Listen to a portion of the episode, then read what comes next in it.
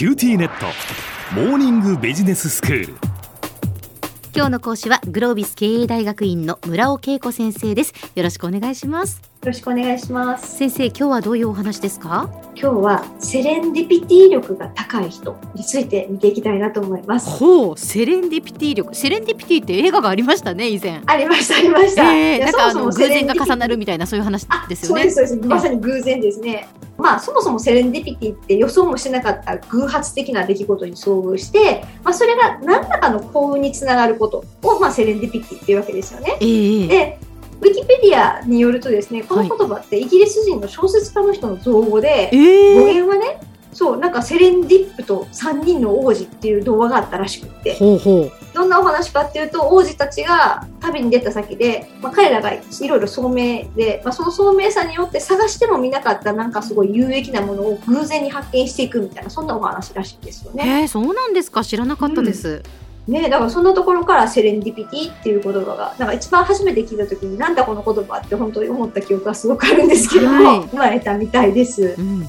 なので、まあ、セレンディピティ力っていうことであえて言うと、まあ、偶然の幸運を引き寄せる力、まあ、そんな風に言えるかなと思っています。はいでやっぱりね、偶然の幸運はいっぱい引き寄せたいなっていうことだと思うんですけれども、そうですよねねえ、そうですよね。で、まあビジネスにやっぱりおいて、このセレンディピティみたいなものがもたらすメリットをあえて言うと、まあ、やっぱりそういうのによって新しいひらめきだったりとか、アイディアとか解決策、バンバンこれ生まれる。そんなメリットがまず一つあります。うんで、やっぱりそんなことから常識を覆すような、まあ、イノベーションをもたらすみたいな効用がやっぱりあって、えー、なんかよくテレビのドキュメンタリーとかね、見てるとね、偶然みたいな、偶然何々とが出会ってとか、うん。偶然見たみたいな言葉ってすごい使われてると思うんですけど、使われてますよ使われね。てます。そうですね。本当に偶然の出会いだったりするんですよね。何かの発明とかね。実際に本当そうなんですよね。すんごい苦労してて、その時偶然全然違う何かを見て、いきなりひらめいたとか、うん。いきなり思いついたみたいな話がすごく多かったりとか、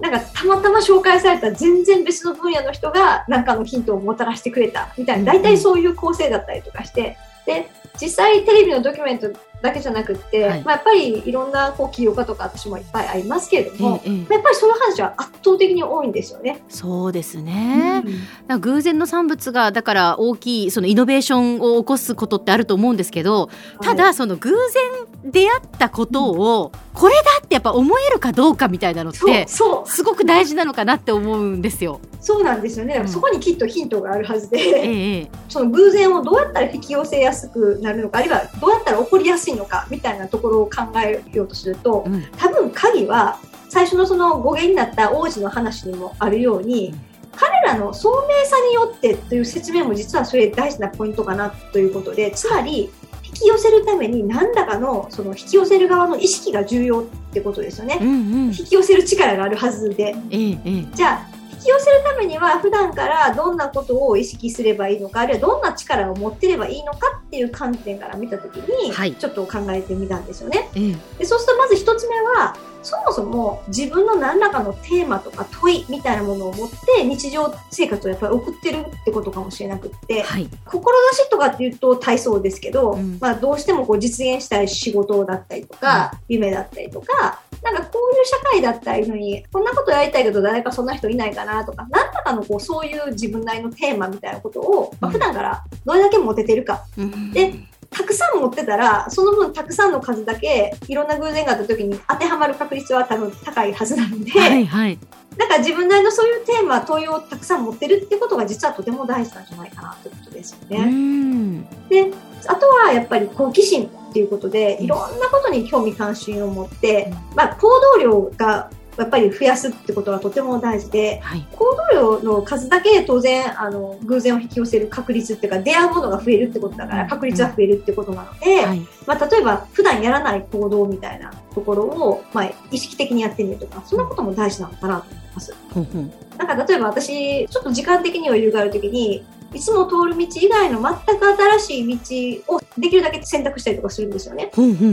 でそうするとこんなとこにこんな店あったんだなとかこんな看板あるけどなんだこの看板はと思って書いてることを見てなんかひらめいちゃうだったりとか、うんそんなことやっぱ起こるんですよね。うん、うんそうですね。ま私もあのやっぱり仕事柄その情報を発信する側なので常に何かこう新しい情報がないかなっていうふうに思ってるんですけど、やっぱりそういうふうにこう思っていると見え方が違ってきたりその違う道を通った時にあーって新しい情報に出会ったりっていうのはありますね。そうなんですよ。なんか新しいものを探してやろうぐらいの意識を持って、新しいこう場所を行ってみるっていうことをすると多分なんか引き寄せやすいのかなってことですよね。だ仮にだから同じものを見たとしても、ぼーっと 通っている人と、やっぱ常に何かないかなって思いながら通っている人とではそれが目に留まるかどうかっていうね。おっしゃる通りだと思います。全然違うんだと思うんです、その瞬間が。ええなので、やっぱり問いを持ってうん好奇心いっぱいで、あっちこっちをなんか探してやろうっていう形で見るっていう、これだけでもだいぶ変わると思うんですよね。はい。で、あとはやっぱり人がやっぱりこういろんなものをもたらすと思うので、多様な価値観を持つ人と触れ合う機会できるだけ増やしていくってことはとても大事かなと思っていて、まあやっぱり特に普段苦手な人の方がおすすめかもですよね。ああの普段自分が気づかないことを気づかせてくれたりとか、はい。えーこんな風に考えんだ、変わってんなって思うこと自体が実はすごく大事なことだったりとかするかもしれなくって、意意外とね、移動とか転職のきっかけとか人間がもたらしてくれる場合って圧倒的に多いと思うので、まあ、そうするとやっぱ普段会わない人とできるだけ会う機会を作るっていうことも大事かなってことです。はい。で、まあ、あとは何事にもオープンマインドを受け入れるっていうことで、うんやっぱ拒否しない自分自身の心持ちをありだな、ないと思ってもありかもなっていうふうにやっぱり思うような開いた心をできるだけ持つと、なんかこう、新しい世界が広がる可能性が高いんじゃないかなっていうのはと思うんですよね。はい。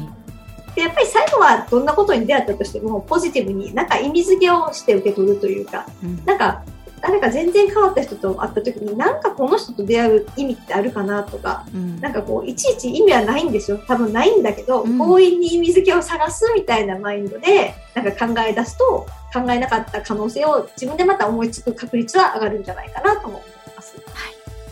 では先生今日のまとめをお願いします。はい。まあやっぱり偶然の力が活かせるんだったらもう圧倒的に活かした方が嬉しいと思うので、まずはこう自分が何に今一番関心を持っているのか意識しながら、普段やらないことをやってみる。まあ、そんなことから始めてみてはいかがでしょうか。今日の講師はグロービス経営大学院の村尾恵子先生でした。どうもありがとうございました。ありがとうございました。